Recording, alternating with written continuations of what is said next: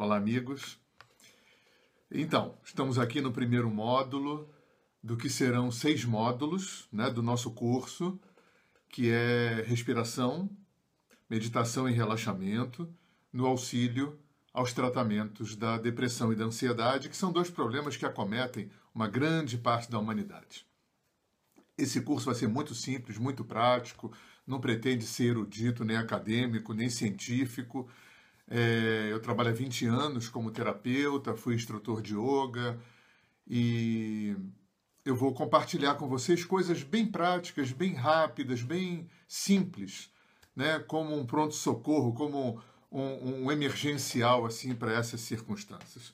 A gente poderia começar dizendo, a grosso modo, é, que, a, que a ansiedade é um medo do futuro. Assim como a angústia é um medo do passado. E a gente poderia dizer que a depressão, assim como o pânico, cada uma é, é, se manifestando de uma forma, é um medo do presente. Tem uma coisa muito interessante, é, só para a gente ter uma, uma noção disso, uma pergunta: quanto tempo emocional e cronológico você gasta na sua vida ficando angustiado com o passado que você não pode mudar? É muito, né? Quanto tempo cronológico e emocional você gasta ansioso com o futuro que você não sabe se vem como você quer, até para compensar esse passado que você não pode mudar? Quanto sobra para o presente? Então, em cima desse quadro, né, começando com a respiração, porque o nosso assunto hoje é falar um pouco da teoria da respiração, respirar é a coisa mais importante da vida. Se você faz assim e você não for campeão mundial de apneia, em cinco minutos ou menos do que isso, você está morto. Hoje é, já se tem até processos né, para viver sem comer, mas viver sem respirar é impossível. Respirar é efetivamente a coisa mais importante da vida. Aliás, um mestre da Índia falava que respirar é deixar a vida entrar, né? A vida acontece através desse fluxo da respiração. O yoga fala que a vida vai se gastando, né? Existe até um número que eu não me lembro mais, né, médio de quantas respirações dura uma vida. Então, se você respira rápido demais, né, que é isso que o estresse acaba fazendo, segundo o yoga, você gasta a sua vida mais rápido. Então, a ideia é que essa respiração seja uma respiração mais lenta, mais profunda. Eu vou fazer aqui uns, uns colocar uns parâmetros aqui só para vocês perceberem a importância que tem a respiração. No yoga, por exemplo, a gente entende, e isso vai ficar muito claro quando a gente for fazer o nosso módulo de meditação, que os hindus e os chineses já conheciam há muitos milênios a relação entre respiração e a mente, ou seja, a velocidade da respiração é diretamente proporcional à velocidade da mente. Se você acelera a respiração, você acelera a velocidade da mente, dos pensamentos, nesse burburinho que fica aqui na nossa cabeça, nessa foz do Iguaçu que a gente tem aqui desaguando o pensamento o tempo todo. E se você é, diminui a frequência da respiração, você diminui a frequência é, do pensamento. Então, a respiração, o relaxamento e a meditação vão acabar trabalhando porque isso é muito importante. Uma outra coisa importante para colocar para vocês também, o Dr. Reich, que foi um discípulo do Freud e que foi quem estabeleceu as bases da terapia corporal, ele descobriu uma coisa muito interessante. É amplitude com a qual eu me permito respirar, que eu consigo respirar, é a amplitude com a qual eu me permito lidar com as minhas emoções. Isso quer dizer o quê? O que, que ele descobriu? Sempre que eu preciso não sentir, e isso é, necessariamente não é consciente o tempo todo, o corpo tem dois mecanismos que são viscerais. Isso acontece, a gente vai ver daqui a pouquinho, desde quase sempre. Quando eu preciso não sentir, eu contraio a musculatura e prendo a respiração. Quer ver um exemplo disso? É cadeira de dentista. Lembra? Quando começa a doer, você, hum, você contrai o corpo e para de respirar. Porque fazendo isso, você diminui o fluxo da sensibilidade. Então você sente menos. Isso é muito interessante. Então, sempre que eu preciso sentir, eu contraio e diminuo a minha respiração. Isso acontece, gente, é, na barriga da nossa mãe. É, já se sabe, né, já se mostrou, já se provou. A respiração não, porque a criança está ali ligada no cordão umbilical, ainda não respira com as vias aéreas. Mas uma criança dentro da barriga já cria tensão. Se a mãe passar situações difíceis na gestação, sofrer perda, se separar, sofrer violência, né? A criança, né, a psicologia sabe que até um tempo depois de nascida, alguns meses depois de nascida, a criança é, vive, ela pensa, né, que ela e a mãe são a mesma pessoa. Esse descolamento de identidade vai acontecer alguns meses depois de nascida. Então essa criança compartilha com a mãe e já começa a criar tensão ainda na barriga. Essa forma de nascer, que, que é praticada ainda, infelizmente, no Ocidente, né, que você, você já é expulso de uma barriga, né, você não sai por livre espontânea vontade, por um lugar que não é exatamente um lugar muito amplo para passar.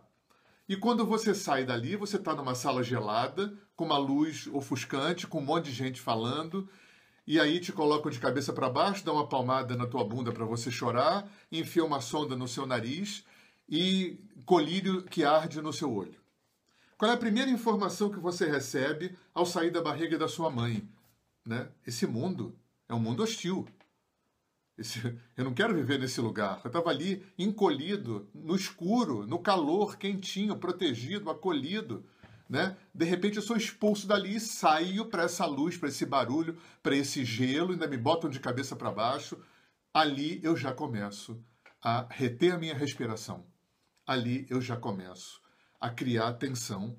Para quê? Para diminuir o fluxo de vida.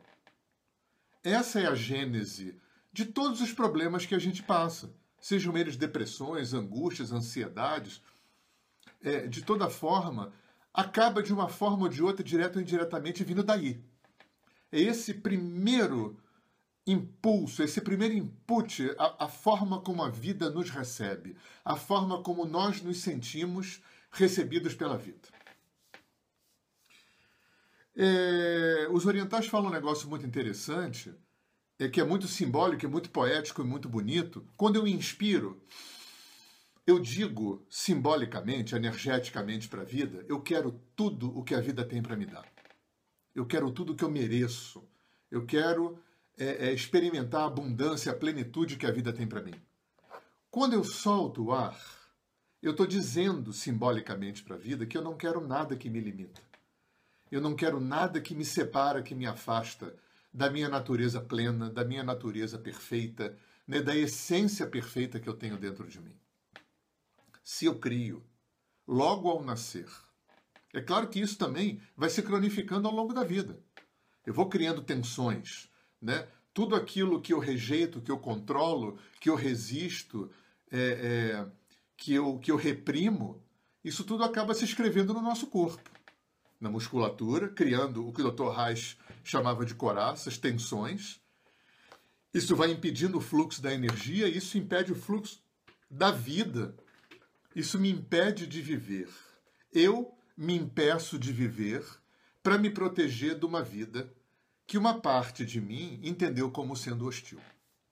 Isso vai, é, isso daria uma palestra de horas né, para entrar nessa questão do estresse, é, do sistema nervoso simpático parasimpático, enfim, tem toda, tem toda uma história é, é, é, é, neurofisiológica, endócrina, é super complexo e muito fascinante esse assunto.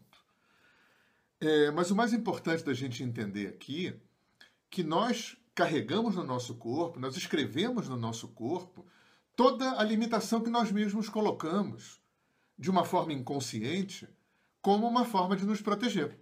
Então eu contraio e retenho a respiração para me proteger. E a gente vai se protegendo ao longo da vida, porque a vida vai trazendo desconfortos, perdas, doenças, traições, é, violências, é, decepções, frustrações, né? E tudo isso faz com que eu, eu, uma parte do meu psiquismo fique empenhado em me proteger. E a forma mais eficiente de me proteger é essa forma visceral que acontece desde sempre na minha vida. Criar tensão, contrair para não sentir, respirar pouco para não sentir. E aí eu não sinto, mas também não acontece nada. Eu não sinto, e aí eu, eu né? Isso tudo acaba se desdobrando numa autoestima baixa, numa menos-valia, num poder pessoal baixo, numa vida sexual medíocre, né? numa vida prazerosa, prazer de viver. Né? A libido, a libido que no yoga a gente chama de ojas, é essa energia, essa potência que nós temos capaz de procriar um ser humano, de capaz de procriar um ser humano com prazer e capaz de expressar os nossos potenciais, as nossas vocações, as nossas capacidades, os nossos talentos na vida. Uma coisa está relacionada com a outra. Por isso, Dr. Reich dizia que dificilmente uma pessoa que tem uma vida sexual medíocre que não tem um orgasmo pleno, dificilmente essa pessoa tem uma vida próspera. Dificilmente essa pessoa tem uma vida criativa e abundante, porque uma coisa está ligada com a outra.